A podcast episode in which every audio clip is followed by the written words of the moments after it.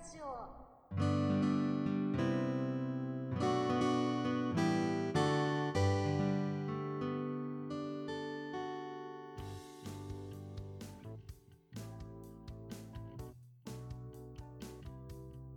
おすすめしたいのは、はグレイテスショーマンを娘と一緒に見に行って17回行ってます。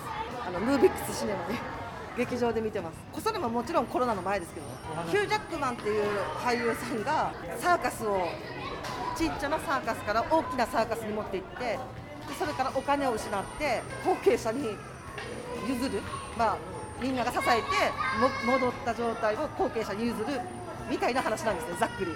でもそれを選んだのもまず音楽が楽しい。で英語であのその時ってもうみんなで会場内のお客さんがみんなで一緒に手を叩いたりとか足踏みをしたりとかもう一体感がすごかったんですね。い参加型なんですよ。参加型じゃないんですけど 参加型みたいな感じ。あそういう気分にそう。で爆音映画祭とかってそれは大阪なんですけど爆音映画祭とか行くともう完全に参加するっていうかライブに行く感覚。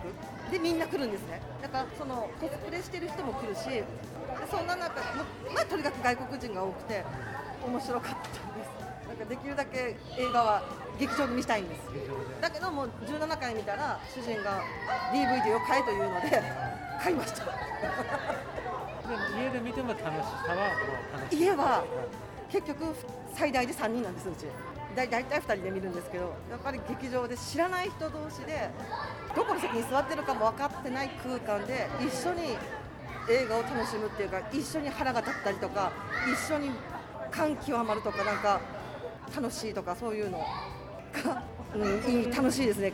うまく表現できないんですけど一体感。でももうコロナが来たのでそれがなくなってしまったの。そういう映画を探したいけどなかなかみんな静かに見ないといけない雰囲気なのでもううるさくもできないし今のところ、うん、グレイティショーマンが一番です。ヒュージャックマンはかっこいい。それともまあ渋かっこいい。渋かっこいい。です渋かっこいいおじさんですね。お父さんなんですけどあヒュージャックマンが子供の頃からお父さんでおおじさんになってっていうところまで出てるんですね。子役がおって。なんか。他にどんな方が出てる？